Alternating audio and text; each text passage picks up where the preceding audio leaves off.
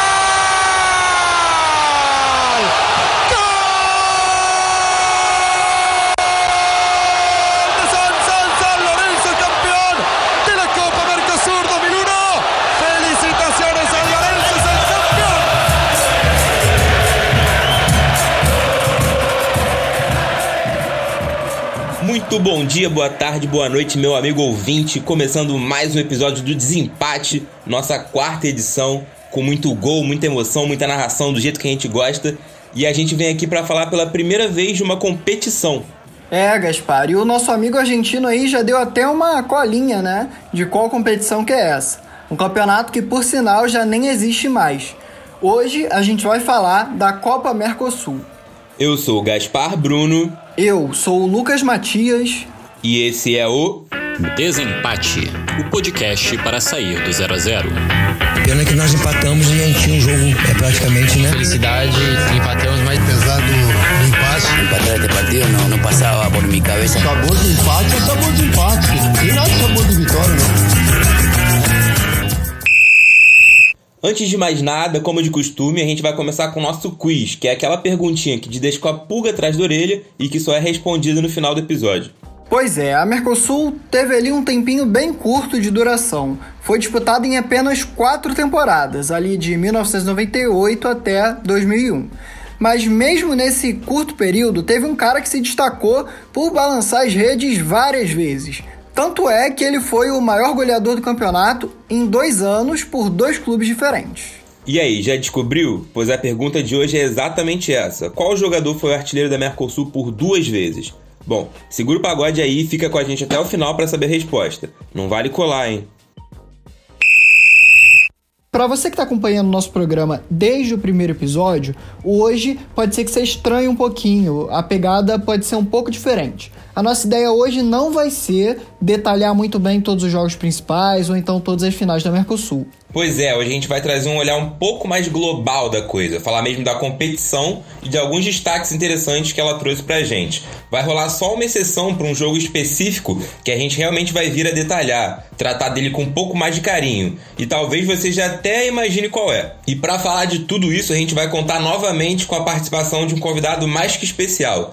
Ao longo do programa, teremos a companhia do historiador e podcaster Matias Pinto, que sabe tudo de futebol e também da história da América Latina e vai nos ajudar na missão de hoje. O Matias é um dos responsáveis pelos podcasts da Central 3. Por lá, ele faz o xadrez verbal, o som das torcidas, o Fronteiras Invisíveis do Futebol e também apresentava o Conexão Sudaca, que encerrou os trabalhos no final do ano passado e falava justamente de futebol e cultura sul-americana, que são a nossa pauta nessa edição do Desempate. O Mercado Comum do Sul, ou simplesmente Mercosul, foi um bloco econômico criado em março de 1991 por Argentina, Brasil, Paraguai e Uruguai.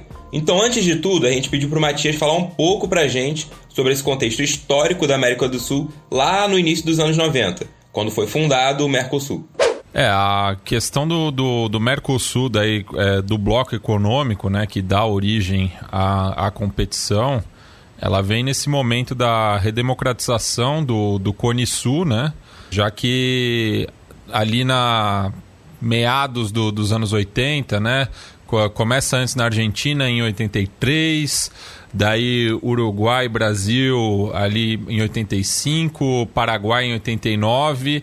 Então, nesse momento aí de redemocratização, né, após o, o período do Condor, né, de, de toda essa questão da, da repressão, né, e que foi um movimento conjunto na região, claro, articulado pelos Estados Unidos no contexto da Guerra Fria, mas parte principalmente do, dos governos eleitos, daí no caso argentino diretamente, no caso brasileiro indiretamente, do Raul Alfonsin e do José Sarney, né, que começam a articular aí o mercado comum do Cone Sul, né? Depois acabam entrando Uruguai e Paraguai, o Chile fica nesse impasse, acha melhor ficar ali com os países da, da bacia do Pacífico. Depois, posteriormente, né, pensa-se na Bolívia, daí já no século XXI a Venezuela, mas é, são basicamente esses quatro países, né, que são os membros fundadores do Mercosul, Brasil, Argentina, Paraguai e Uruguai, né? Ao longo dos anos 90, algumas competições acabaram pegando carona ali no bloco econômico e também tiveram o nome de Mercosul. Passando pelas páginas de jornais da época, é fácil encontrar campeonatos de futebol, torneios de pré-temporada, taça de futebol de areia e até campeonatos de seleção que carregaram o nome do Mercosul mas certamente a Copa Mercosul de maior fama foi o torneio de clubes, que começou a ser planejado ainda em 96 e foi disputado a partir de setembro de 98.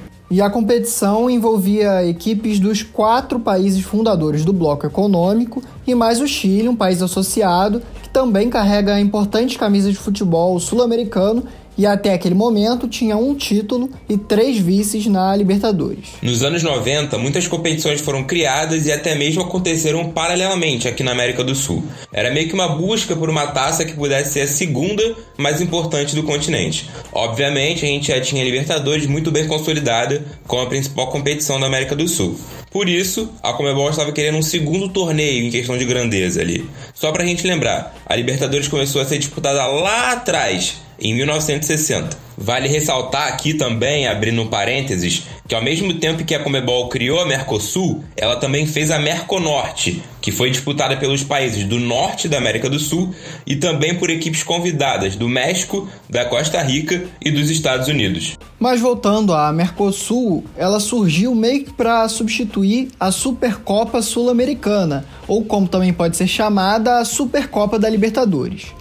A Supercopa era um campeonato que reunia todos os clubes que já haviam sido campeões da Libertadores em algum momento da história, e ela vinha sendo disputada desde 1988. O Cruzeiro, por duas vezes, em 91 e 92, e o São Paulo, uma vez em 93, são os campeões brasileiros desse torneio. Então, em 97, a Supercopa tem sua última edição e o terreno já é preparado para o início da Mercosul no ano seguinte, em 98. Bom, mas por que exatamente isso aconteceu? O Matias vai explicar agora e também vai contextualizar pra gente o que estava rolando no futebol sul-americano naquele momento. Principalmente essa tentativa de firmar uma segunda competição continental, como a gente falou. Você teve a, a Recopa Sul-Americana, que foi uma tentativa falida ali na virada dos anos 60 para os anos 70, que copiava o modelo da Recopa Europeia, né? Seriam campeões de Copas, é, só que essa ideia acabou não indo para frente. Teve uma edição apenas com a chancela da Comembol, uma segunda jamais alternativa, né? Então, e, e, não confundir, claro, com, com a Recopa Sul-Americana, que surge aí já depois com a criação da Supercopa dos Campeões da Libertadores. E é a própria Supercopa né, que vai criar aí uma, vamos dizer, uma ciumeira em clubes representativos de massa porque a, o método de classificação da Supercopa dos Campeões da Libertadores, como o próprio nome indica, você tinha que ser campeão da Libertadores em algum momento da história para poder ter esse convite, né? Então ela surge ali em 88, o Racing é o primeiro campeão. E cabe lembrar que o Racing tinha acabado né, de voltar da, da segunda divisão, né? Volta ali em, entre 85 e 86. É, não vivia um bom momento, mas consegue esse título aí numa das piores fases da, da sua história. E isso acaba marcando um pouco a Supercopa, né? Porque era um mérito mais histórico do que do momento vivido pelos clubes, né? Então você tem o caso do Argentinos Júniors e do Estudiantes de La Plata, que disputam a Supercopa estando na Série B da Argentina. O Santos, que disputa a Supercopa também no, no pior momento pós a era Pelé, né, que é conhecido como os meninos da fila, né, e ironicamente, então disputa também a Supercopa nessas condições. O Grêmio também, né, acabou disputando, tendo sido rebaixado. Então era um, um torneio que tinha um charme, mas não era propriamente justo. E ao mesmo tempo é, surge a Copa Comembol, que também nunca engrenou, né? Ela sempre foi tratada como segundo ou terceiro plano, né? Acho que um caso emblemático disso é a campanha do Botafogo, campeão em 93, né? Que ele acaba durante quase todos os jogos são é, para públicos pequenos, né? Só na final daí contra o Penharol que é, enche o Maracanã, né? Inclusive, se eu não me engano, jogou em Caio Martins durante toda a campanha, só na final que leva para o Maracanã, que tinha esse apelo, né? E acaba sendo o primeiro clube carioca campeão continental no Maracanã. O São Paulo no ano seguinte disputa a Comembol com o Expressinho, né? Tem até o, o, episódio que joga no mesmo dia uma partida pela Comembol e pelo Campeonato Brasileiro é, no Morumbi. O Juninho Paulista, inclusive, joga os dois jogos, não inteiros, evidentemente, mas entra em campo duas vezes no, no mesmo dia. Então fica aí a Comembol e a Supercopa coexistindo em boa parte dos anos 90, mas sentia-se né, falta de camisas pesadas e com convocatória, né, como o caso das universidades no Chile, o Cerro Portenho no Paraguai, o São Lourenço na Argentina, aqui no Brasil, Corinthians, Internacional, o Vasco, né, que reivindicava disputar a Supercopa por ser o, o campeão sul-americano de 48, inclusive acaba participando da última edição em 97, o Atlético Mineiro. Então foi uma forma, né, da Confederação Sul-Americana de Futebol acabar agradando todo mundo, né? Pois é, como a gente ouviu o Matias falando agora, a Supercopa desagradava um pouco, porque não tinha lá os seus critérios de participação muito justos, né? Com o momento que viviam os clubes. Era mais histórico, era um critério 100% histórico. E aí você pode pensar que a Mercosul viria estabelecer critérios mais técnicos, baseados nas competições nacionais e que participariam então os campeões de cada país. Mas não foi muito bem isso que aconteceu, não. Pois é, Lucas, a Mercosul foi idealizada e viabilizada pela Traffic, aquela mesmo, empresa de marketing esportivo fundada em 80 e até hoje atuante no futebol inteiro. Em 2015, o presidente da Traffic, José Ávila, foi condenado por crimes como lavagem de dinheiro e obstrução de justiça. Isso tudo no contexto das investigações do escândalo de corrupção da FIFA. Voltando para a Mercosul, a Trafic então detinha os direitos do campeonato e acabou fechando parceria de transmissão com o SBT nesse primeiro ano. E estava decidida que, para atrair um público maior para o torneio, para o negócio vingar mesmo, para dar audiência, vender ingresso, fazer da Mercosul um grande campeonato, era preciso ter as maiores camisas do futebol sul-americano e principalmente as maiores torcidas do continente. Então interessava para ela justamente ter a, as maiores torcidas disputando. Né? No caso da Argentina, é, depois acaba criando-se né, um, um, critério de, de participação mais, mais justo, né? Mas Uruguai era Nacional e Penarol, Paraguai, Cerro Portenho e Olímpia, Chile, Colo-Colo, Universidade Católica e Universidade de Chile, e no Brasil o, os clubes de maior torcida, né, de São Paulo, Rio, BH e Porto Alegre, né? Então é, era um critério bastante ligado justamente a esse potencial de audiência. Então, só para esclarecer rapidamente e passar uma régua no que o Matias disse, vamos lá. Eram 20 participantes em cada edição da Mercosul. Uruguai com duas vagas, Paraguai com duas e Chile com três sempre tiveram os mesmos participantes. Com o Brasil foi quase isso. As sete vagas que a gente tinha direito foram ocupadas no primeiro ano por Flamengo, Corinthians, São Paulo, Palmeiras, Vasco, Grêmio e Cruzeiro. Claramente, o critério eram os clubes que tinham as maiores torcidas do país. E aí tiveram apenas duas mudanças nesse seleto grupo ao longo dos anos. Em 2000, o Atlético Mineiro jogou a Mercosul no lugar do Grêmio. Em 2001, o mesmo Galo disputou a Copa no lugar do arquirrival Cruzeiro. No mais, nada mudou e foram sempre esses times que representaram o Brasil. A Argentina, que tinha direito a seis vagas, foi a única a estabelecer um critério técnico de classificação para a Mercosul, a partir do terceiro ano, como o Matias mencionou. E a fórmula de disputa também foi a mesma: cinco grupos de quatro equipes jogando em ida e volta. No final das seis rodadas, avançavam para as quartas os campeões de cada grupo, lógico, e mais os três melhores segundos. E aí no mata-mata, aquele esquema que a gente já está acostumado de jogos também em ida e volta. Mas aí na final tinha uma particularidade. Havia a possibilidade da disputa de um terceiro jogo, caso os dois primeiros tivessem uma vitória para cada lado ou então dois empates. Era assim que acontecia também na Libertadores lá nos anos 80, por exemplo mas também não havia saldo de gols nessas finais. Então vamos lá, vamos pegar um exemplo aí. O Boca Juniors chegando na final contra o Penharol. E aí o primeiro jogo na Argentina o Boca ganha de 4 a 0, segundo jogo em Montevidéu o Penharol faz 1 a 0. Não importa, se cada time ganhou uma partida, teria então um terceiro jogo para aí sim decidir quem seria o vencedor da competição. Se a gente pegar para rever as finais da Copa Mercosul, duas coisas já saltam aos olhos e chamam a atenção logo de cara. A primeira é que rolou um domínio bizarro das equipes brasileiras no torneio. Em 98, o Palmeiras foi o campeão sobre o Cruzeiro. Em 99, o Flamengo levou o caneco sobre o Palmeiras. Em 2000, foi a vez do Vasco levantar a taça contra o Palmeiras. Em 2001, pela primeira vez, um time não brasileiro chegou na final. O São Lourenço foi o grande campeão sobre o Flamengo. Então, ao todo, das oito equipes finalistas, sete são brasileiras. É, eu, eu acho que o, o futebol brasileiro acabou sendo protagonista do, dos anos 90, né? Porque se você pegar Libertadores também, você tem o bicampeonato do São Paulo, o Grêmio, o Vasco, o Palmeiras, o Cruzeiro.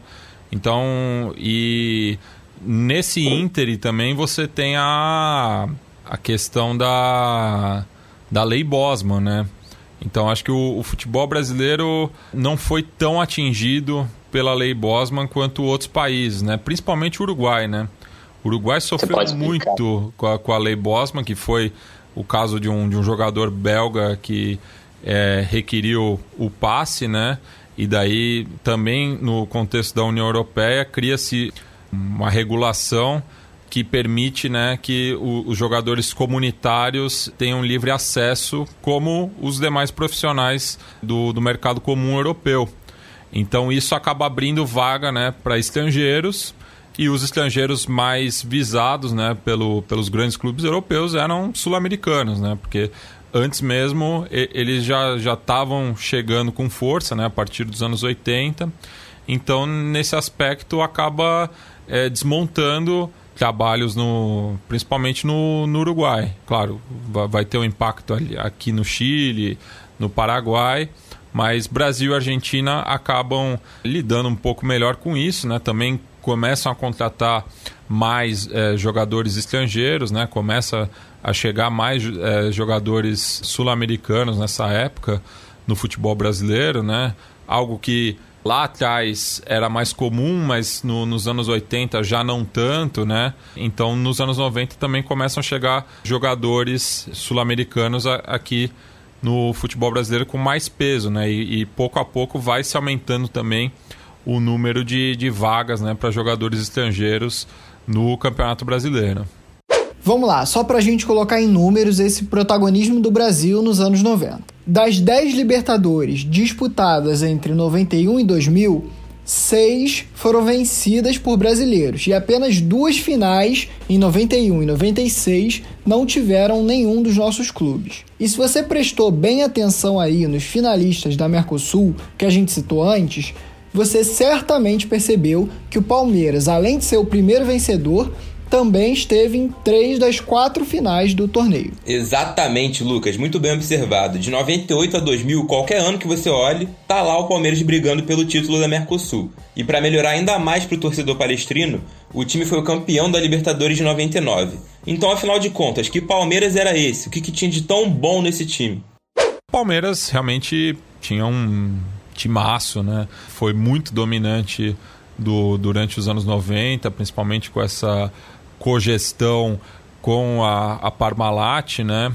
Daí só destilando um pouco o clubismo, né? O São Paulo é o, é o, único time que leva vantagem contra o Palmeiras nesse período específico, né? Com a, com a empresa de laticínios italiana, porque foi um, um osso duro de roer também ali, mas o Palmeiras acabou montando um time muito forte, né? Trouxe ali algumas peças do, do Grêmio campeão da Libertadores em 95, o próprio Filipão, né? É, à frente desse projeto, foi é, ganhando uma carcaça aí, né? Copeira, então chegou muito longe, né?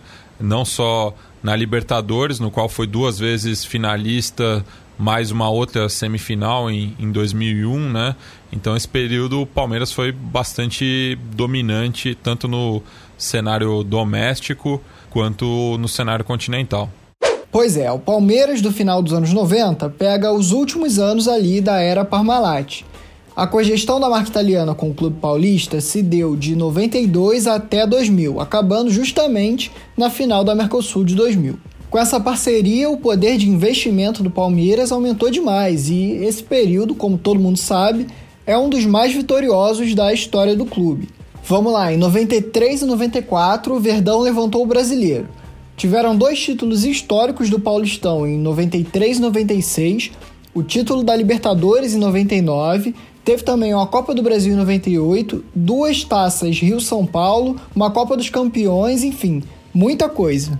O time do Filipão, que entrou em campo na decisão da Mercosul de 98, quando o Palmeiras foi campeão, tinha Veloso, Arce, Júnior Baiano, Roque Júnior e Júnior na zaga.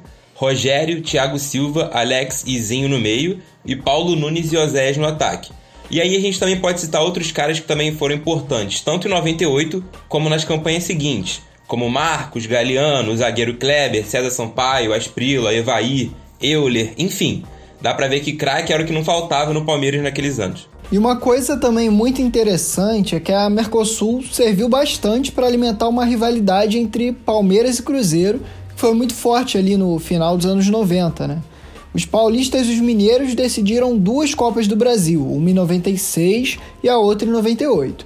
Na primeira, a Raposa levou com uma vitória dentro do Parque Antártica que deixou os palmeirenses bem irritados, né? E aí em 98 veio o troco com o título alviverde. Mas o grande barato é que ainda em 98 a final da Mercosul foi justamente Palmeiras e Cruzeiro. E como a gente já disse aqui, melhor para os paulistas. Pois é, o título veio no terceiro jogo, o jogo de desempate. Olha aí os caras visionários homenageando o nome do nosso podcast, ainda na década de 90. Enfim, deixando a bobeira de lado, esse jogo foi decidido no placar mínimo, 1 a 0 com gol de Arce num rebote. Aquele time do Cruzeiro, comandado pelo Levir Coupe, também tinha nomes de peso como Dida, Marcelo Ramos, Fábio Júnior, Marcelo Dijan, Miller e Ricardinho. A gente vai soltar agora uma reportagem da TV Globo, feita logo após o título Alviverde. Lembrando que a gente sempre reproduz esses materiais a partir do YouTube. O Palmeiras fecha o ano do futebol como o primeiro campeão da Copa Mercosul. É o segundo título de Luiz Felipe Scolari no comando do time. O Cruzeiro, mais uma vez, é vice. A decisão no Parque Antártica foi uma grande festa para mais de 30 mil convidados.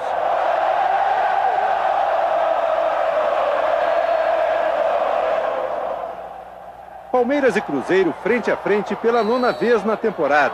Rivalidade acirrada, nervos à prova em cada lance, em cada disputa de bola.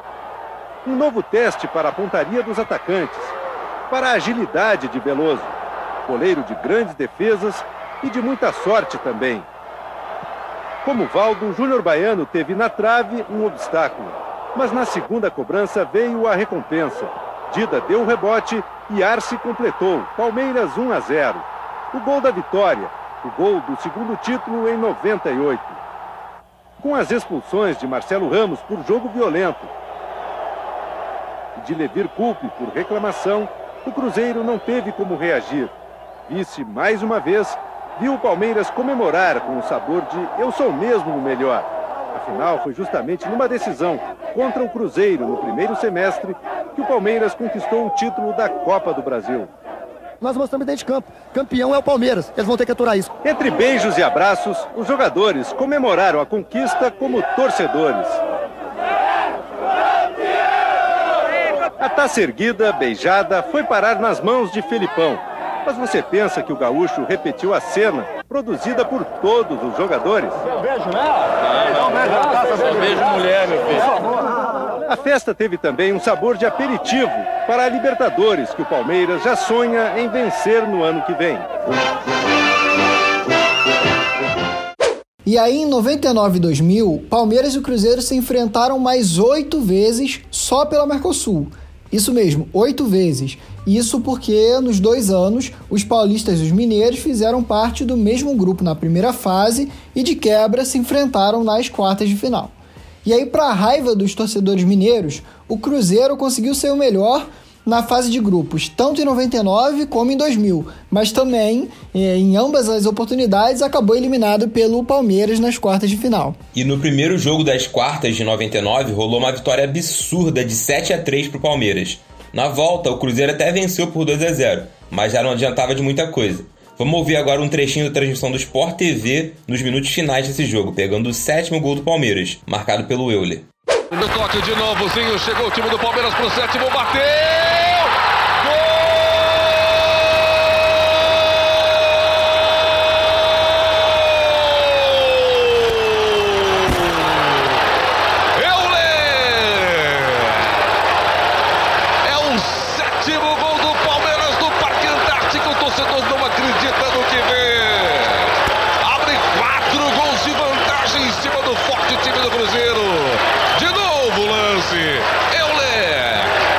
cruzado, sem chances mais uma vez para o Maisena.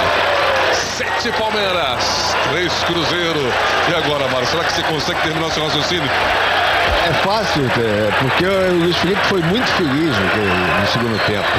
É, o que fez o, o, o, Coupe no começo da partida, o planejamento tático dele, ele matou o time do Palmeiras no tempo. O Luiz Felipe é, mostrou um discernimento incrível, porque mudou o time dele, arriscou tudo e ganhou o jogo com justiça. Pediu a bola certeira, final de jogo no Parque Antártica, 7 Palmeiras, 3 Cruzeiro. Só que aí, nesse ano de 99, o Palmeiras não teve a mesma sorte, não. Porque apesar de ter chegado na finalíssima de novo, quem levou foi o Flamengo. E assim como o Verdão, o rubro-negro também vinha de uma campanha muito boa até ali. Os cariocas despacharam o Independente da Argentina nas quartas, com direito a uma goleada por 4 a 0 no Maracanã e o um empate por 1 a 1 na Argentina. E depois foi a vez do Penharol tomar 3 a 0 no Maracanã e ser eliminado no jogo de volta, mesmo tendo vencido por 3 a 2 no Uruguai. O principal jogador do Flamengo naquela temporada era ninguém menos que o baixinho Romário. Naquela época, o Romário já estava na última de suas três passagens pelo Fla. E apesar de ser o craque do time, ele não continuou fazendo parte daquele elenco até o final da Mercosul. Isso porque, antes da segunda partida da semifinal contra o Penharol, fora de casa, o Flamengo foi eliminado do Campeonato Brasileiro com uma derrota por 3 a 1 para o Juventude, em Caxias do Sul. Só que o problema maior disso tudo veio só depois do jogo, quando Romário e mais alguns companheiros de time foram curtir a tradicional festa da uva da cidade. E na volta, já no hotel, fizeram uma festinha com algumas garotas. Vê se pode um negócio desse. O presidente do Flamengo, Edmundo Santos Silva, não gostou nada da atitude e resolveu afastar a parte dos envolvidos. E claro, o primeiro deles foi o Romário, que acabou sendo tomado ali como líder de toda aquela algazarra. E o Baixinho também já estava ali nos últimos dias de contrato, então a confusão acabou selando o fim da relação também entre o centroavante e o time da Gávea.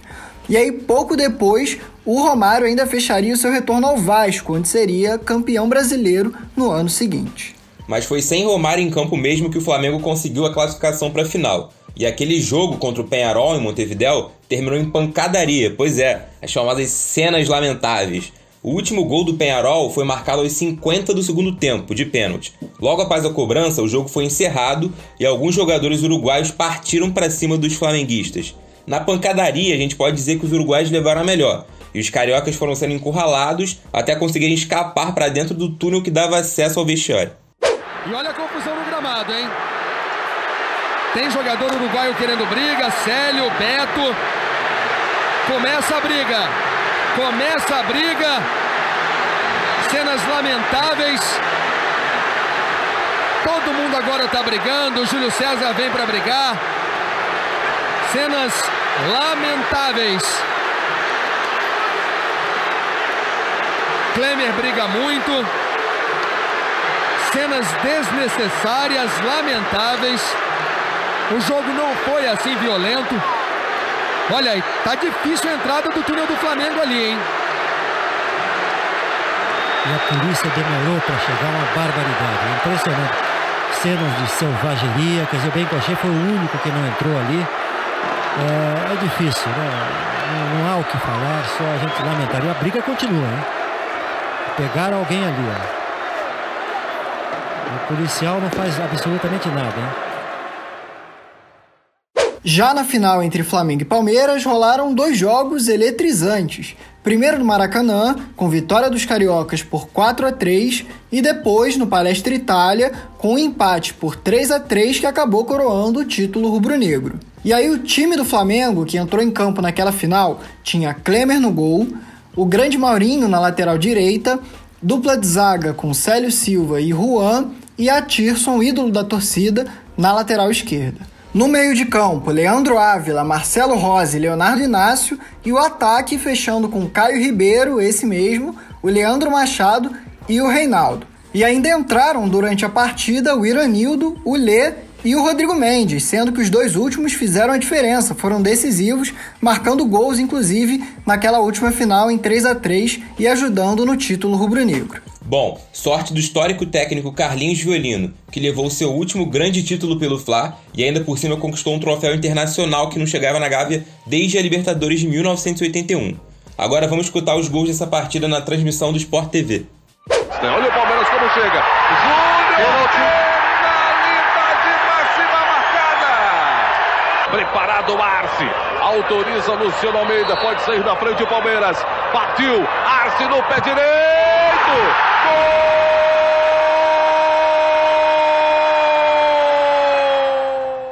Mas imprudência foi na medida que você corre o risco.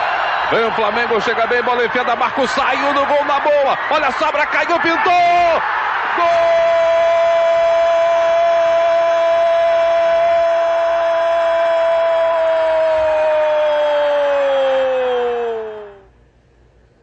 Mínimo na mesma linha. Partiu Júnior Baiano. Ótimo recurso. Chegou de novo. Rodrigo Mendes puxou pro pé direito. Vem para bater. Gol!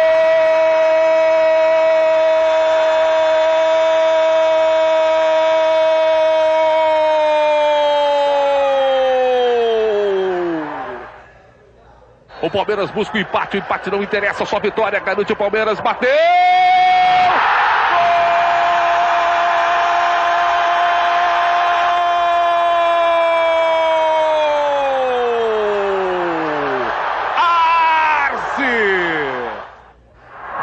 Cabeça, partiu o lançamento, é pro Paulo Nunes, condição legal!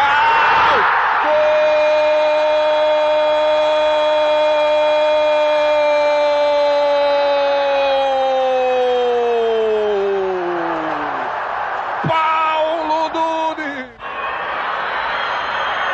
Olha o Reinaldo, que toque, Pintolê!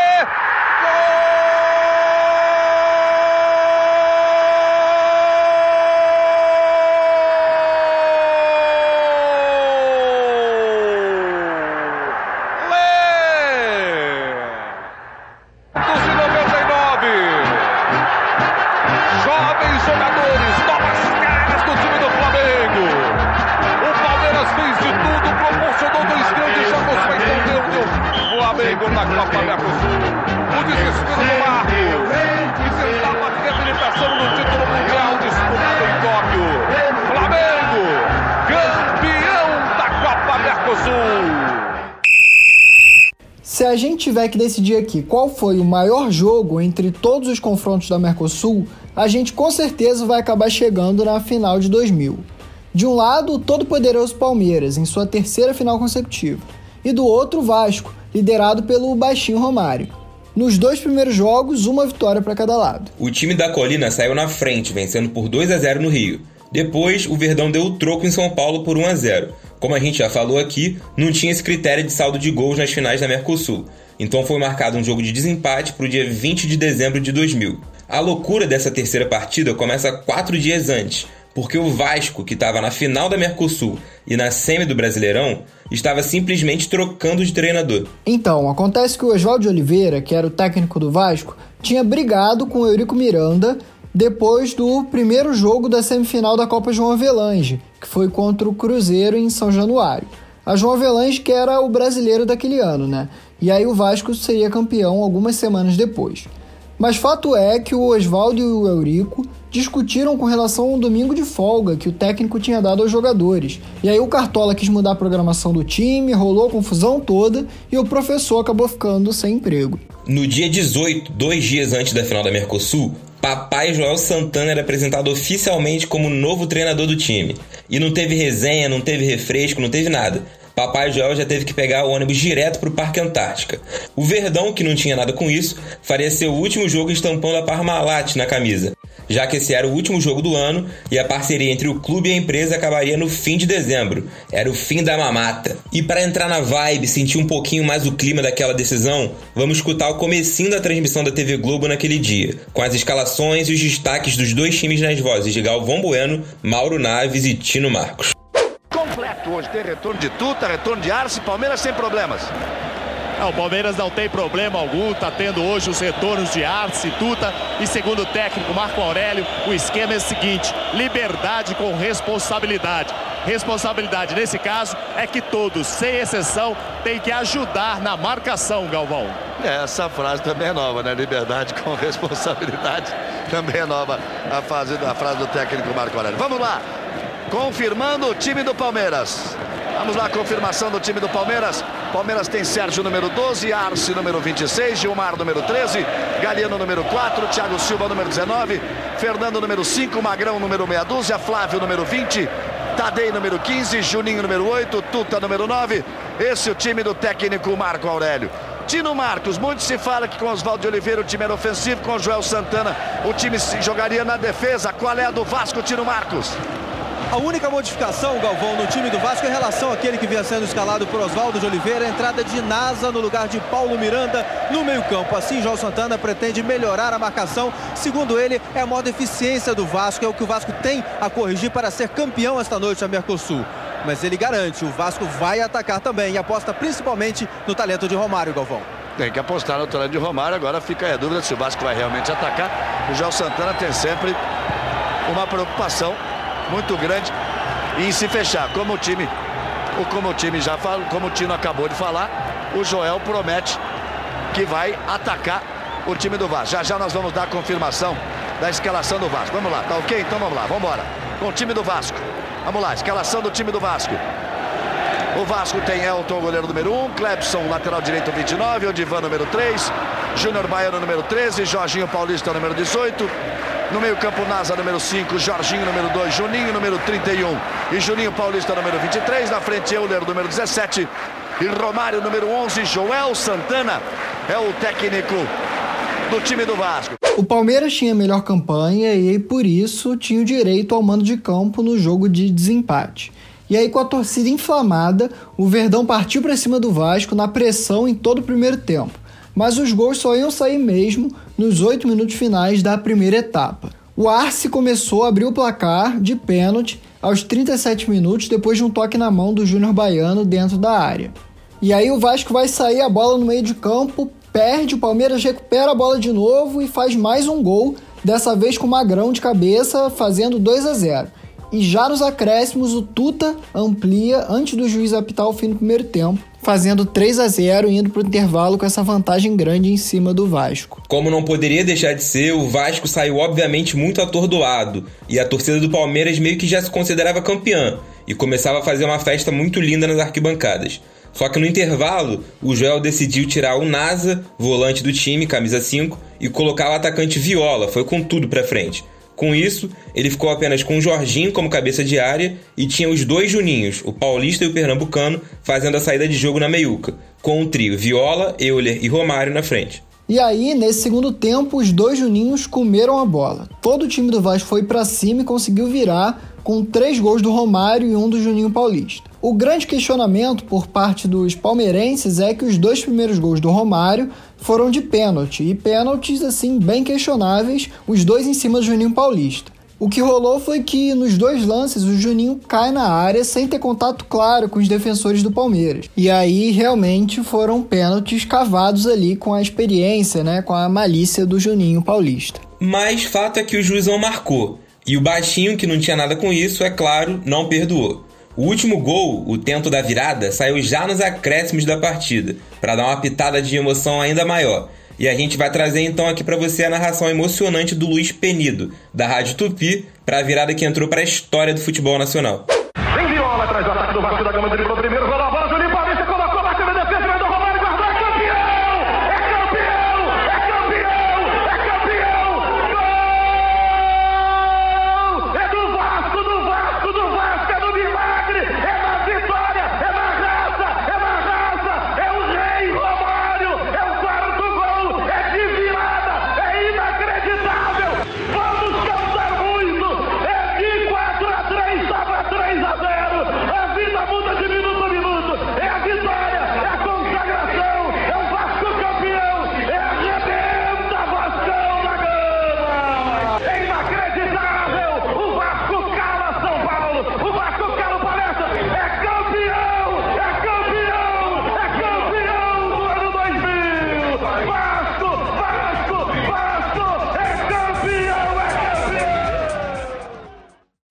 Aquele jogo foi uma loucura, né? Até tava, tava gravando agora há pouco com o Felipe Nobre Figueiredo, do Xadrez Verbal, ele que é palmeirense. Aí comentei, ah, vou gravar um podcast agora com o pessoal do Rio lá, falar de Mercosul, né? Daí ele falou, puta, aquele jogo lá em 2000 eu tava lá no, no Parque Antártico, né? Foi, foi duro, né? Porque realmente, não, Palmeiras abre 3 a 0 no primeiro tempo, leva aquela virada no segundo tempo, né? Aí, co- como evidentemente eu conheço muito mais palmeirense do que vascaíno, fala-se muito da, da arbitragem, né? Que deu dois pênaltis pro Vasco, mas não, não tem como, né? Você abre 3 a 0 no primeiro tempo jogando em casa, você tem que matar o jogo. Então é, é uma vitória, uma virada impressionante mesmo. E o Vasco, o- outro time também que aque- aquele time de 2000 era um escândalo, né? Era um time também bastante competitivo, né? E com o Romário babando, né? Fazendo gol a rodo. É, mas tinha ali também bons meios campistas, né? Uma defesa sólida, laterais que apoiavam bastante, enfim, era um timaço do, do Vasco, né? E meu, meu avô era vascaíno, né? Então eu, eu acompanhava bastante o Vasco por tabela, né? A última final do Mercosul de 2001 foi entre Flamengo e São Lourenço da Argentina, mas acabou saindo só no final de janeiro do ano seguinte, 2002. O primeiro jogo da decisão foi jogado aqui no Maracanã, com o mando de campo do Flamengo, e aconteceu em 13 de dezembro de 2001. Foi um empate em 0 a 0. E aí a partida de volta estava marcada para a quarta seguinte, dia 19, mas precisou ser adiada. Isso porque a Argentina vivia naquele momento uma crise econômica terrível, certamente uma das piores da história, e um momento político também muito estável e conturbado, com o presidente Fernando de la Rua sendo denunciado por corrupção. O time do Flamengo já estava até na Argentina concentrado para a partida, quando na madrugada anterior ao jogo, milhares de argentinos tomaram as ruas para protestar, especialmente na capital Buenos Aires, em frente à Casa Rosada, sede do governo argentino. Houve uma repressão policial muito forte e pelo menos 27 pessoas morreram ao longo dos dias de conflito. A Argentina, a partir do governo Menem, né, que foi eleito após o, o Alfonsin. O Alfonsin também ele foi. Não, não chega a ser destituído, né? Ele pede a renúncia, né? Porque também enfrenta uma crise política e econômica ali no final dos anos 80, inclusive com um movimento também chamado Caras Pintadas, né? Só que no caso argentino eram de militares da reserva e da ativa que estavam é, revoltados com os rumos do governo e com os julgamentos pós a, a, última ditadura militar na Argentina, né? Então, no governo do, do Carlos Menem, cria-se a, a política da paridade, que depois, inclusive, vai aparecer na nova Constituição, no qual o peso e o dólar teriam o mesmo valor, é, mesmo que de forma artificial, e isso acaba criando uma disparidade econômica que pouco a pouco vai levar a Argentina para uma das maiores crises da sua história, né? E essa bomba vai acabar explodindo na mão do Fernando de la Rua. O Menem teve dois mandatos. O Fernando de la Rua assume depois como representante da oposição, porque esse milagre econômico argentino já estava dando sinais de desgaste. Só que o Fernando la ele acaba mantendo né, o Domingo Cavajo como ministro da Fazenda argentino. Então a, a política econômica não tem uma grande mudança. E daí você chega ali no final de 2001, uma classe média cada vez mais empobrecida, que vai para a rua protestar enfrenta uma repressão brutal. Daí você tem uma política econômica de que as pessoas não podiam sacar todo o dinheiro do, dos bancos, né? Elas só podiam sacar uma quantia semanal ali, que era muito baixa, né, para os padrões de vida, é, principalmente na, na capital, que acaba sendo o, o, epicentro né, desses protestos. E daí você tem uma situação surreal, né, de que a Argentina tem cinco presidentes durante uma semana, porque ninguém queria assumir essa bronca, né, e acaba caindo no colo do, do Eduardo Dualde, que havia sido, né, governador da província de Buenos Aires e era opositor dentro do Partido Justicialista do próprio Carlos Menem, né? Então acaba e, e ele que vai depois convocar eleições e acaba sendo derrotado pelo então governador da, da província de Santa Cruz, o Nestor Kirchner, né? Então é um, um pouco do, do, resumo aí da, da, dessa situação. E é, no meio de tudo isso você tem no, no ápice do, do, dos protestos, né, no qual o, o Fernando de la Rua declara estado de sítio e acaba fugindo da Casa Rosada a bordo do helicóptero presidencial, você tinha a se disputar tanto a final, né, a rodada final do torneio Apertura, justamente com, com o Racing, né, que tinha quebrado, né, acaba sendo uma alegoria é, desse momento turbulento que a Argentina estava vivendo e, e, não era campeão local há 35 anos e o São Lourenço, né, que sempre conviveu com essa essa zoeira de ser o, é. o, o clube argentino sem Libertadores e América, né? Então, para a autoestima do São Lourenço era muito importante conquistar essa Copa Mercosul, como de fato acabou acontecendo, mas como dito anteriormente, somente em janeiro do ano seguinte. Passados os conflitos, o São Lourenço tentou até oferecer o dia 6 de janeiro para fazer a final. Mas aí, nessa altura, os jogadores do Rubro Negro já estavam de férias, né? E aí o jogo só foi rolar em 24 de janeiro.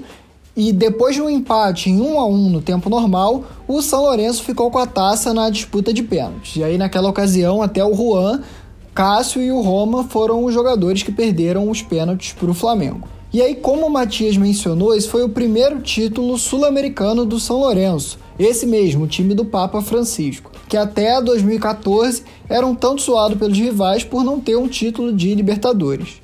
A emoção foi tanta naquele título da Mercosul que depois de o Flamengo perder o terceiro pênalti e o São Lourenço ficar a um acerto de ganhar o troféu, os torcedores invadiram o campo e já começaram a comemorar. Ou seja, a cobrança decisiva para o clube argentino, possivelmente o pênalti mais importante da história do clube até então, aquele que poderia por fim à zoação dos clubes rivais, teve que esperar 10 minutos para sair. Tem noção disso? Só depois que a galera se controlou e voltou para as arquibancadas é que o juizão liberou o último chute. E com o gol marcado por Capria e o título cravado, os índios voltaram novamente para o campo para fazer a festa. Aí sim, estava tudo liberado. Vamos escutar agora a última cobrança da narração da Fox Sports Argentina. Será o momento de Capria. Franco também se con Galinde. Atención. Todo el pie derecho del Coco Capria. San Lorenzo en busca de la Copa Mercosur. Si lo hace es el campeón. Se va a adelantar el Coco. Queda esta Coco. Vamos Capria. Atención. Se adelanta Capria.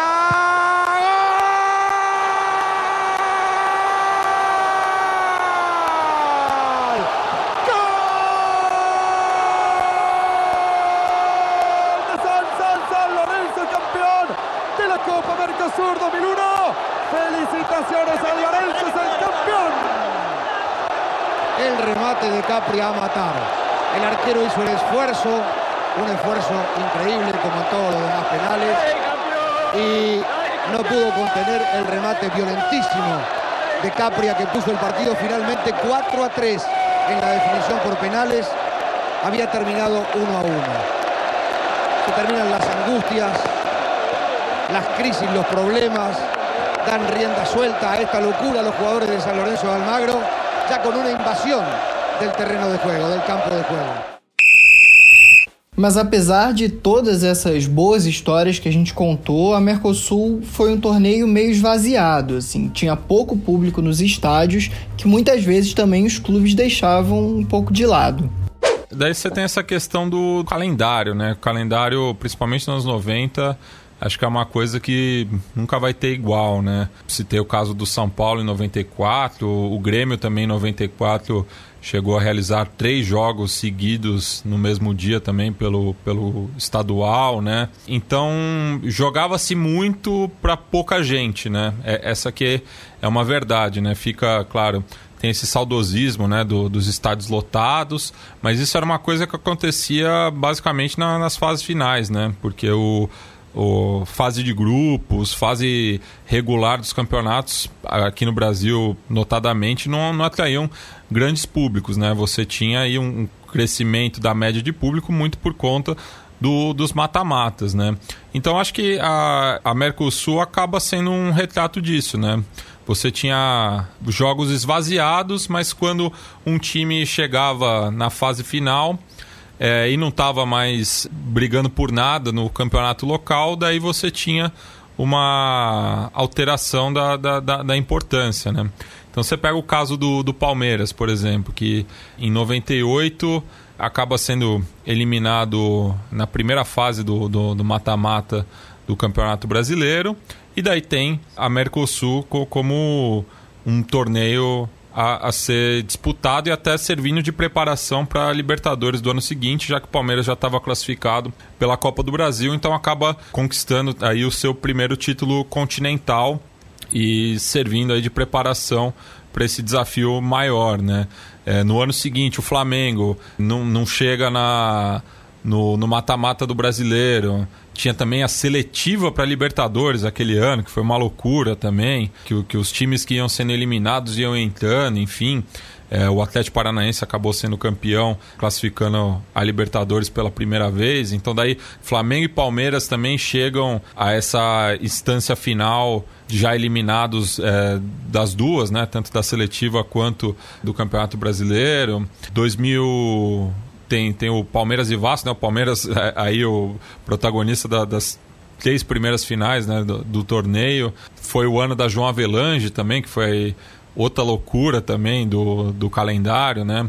Palmeiras e Vasco tá, daí estavam nas duas frentes, né? Então teve também essa, essa, esse desvio de, de, de olhar durante um, um, um, momento ali. E o Vasco é campeão da Mercosul e depois, por conta da, da daquele acidente lá em, em, em, São Januário, acaba jogando a João Avelange no, no ano seguinte também, né? Então é, era algo muito comum né? nessa época, né? essa bagunça do calendário. Mas de uma, numa visão geral, eu acho que é um pouco disso, assim. E 2001 teve um, um dado curioso, que aqui no Brasil a gente conviveu muito com um apagão, né? É, durante boa parte do ano. Então a Mercosul acabou ficando um pouco escanteada porque os jogos eram durante a semana e ocorriam na parte da tarde, né? Então você teve muitos jogos esvaziados por ser por serem disputados no, no horário comercial, né? Então não, não, não tinha tanta atenção do público nesse sentido. Só para a gente ter uma ideia de como a Mercosul era subvalorizada em alguns momentos, o SBT chegou a transmitir um jogo só pela metade em 98 para poder passar o glorioso programa do Ratinho. E aí, em 2001, a Comebol ainda não tinha superado aquele desejo de encontrar uma competição que pudesse se consolidar como a segunda mais prestigiada do continente. E nem a Mercosul, muito menos a Merconorte ofereceram exatamente isso. Então, para 2002, a federação decidiu pela criação de uma competição que unificasse todo o continente e criou a Copa Sul-Americana, que está aí até hoje e deve continuar por muito tempo. E com isso, claro, acabou a Mercosul e também a Merconorte. E para amarrar um pouquinho de toda essa questão, a gente pediu para o Matias então comentar um pouquinho do que ele pensa sobre a Sul-Americana, justamente dentro desse contexto, né, da busca por uma segunda grande competição no continente. É, eu acho que tentam fazer uma, uma falsa equivalência, né, da Sul-Americana com esses demais torneios, né? Ano, ano passado, eh, se eu não me engano, acho que a torcida do Botafogo que falava de conquistar o bi, né? Justamente por ter sido campeão da Comembol em 93, então a Sul-Americana seria esse, esse torneio equivalente. E a Sul-Americana também tem, tem diversos momentos, né? No começo também, é, pelo menos os clubes brasileiros, não era um, critério tão meritocrático assim, vamos dizer, né? Também teve essa, essa é, um pouco desse legado da Mercosul, né? Você acaba, acabava convidando os clubes que eram historicamente fortes no, no cenário continental, né? Então, o Grêmio, por exemplo, disputa as duas primeiras edições da Sul-Americana e as, vivendo o pior momento, né? É, depois da, da era Filipão. Então é, a, a Sul-Americana de, demora um pouco para engrenar, olhando daqui do Brasil, né? Mas você já tem uma surpresa de cara, né? Que é o Cienciano em 2003, é, garantindo o primeiro título continental para o Peru, prim, primeiro e único, na verdade, né? Então acho que ela vai pouco a pouco, ela vai se fortalecendo. Só que assim como a Libertadores atualmente, né, a partir de 2017, eu acho que ela está inchada demais, né? Então acho que tem que buscar esse equilíbrio, porque principalmente para Brasil e Argentina, quem acaba escapando do rebaixamento tem aí a Sul-Americana como um prêmio de consolação, né? No passado, Campeonato Brasileiro, se não me engano, é, foi o Ceará. Qual que foi o outro clube? Foi Ceará e agora um outro clube que me, que me foge, que não, não classificaram para nada, né? É, quer dizer, não, não foram rebaixados, mas também não, não ganharam vaga continental. Então, eu acho que tem vaga em demasia para os brasileiros e para os argentinos, tanto na Libertadores quanto na Sul-Americana. Nesse aspecto, o Botafogo em 93, ele disputa a Comembol como vice-campeão brasileiro. Então aí você tem um mérito esportivo. Só que na época a Copa Comembol estava engatinhando, então não, não, não tinha é, é, essa relevância, não tinha esse interesse tão grande. Como eu citei, a campanha foi jogada em Caio Martins para ninguém. Só na final você tem um, um público é, de acordo com, com uma competição continental.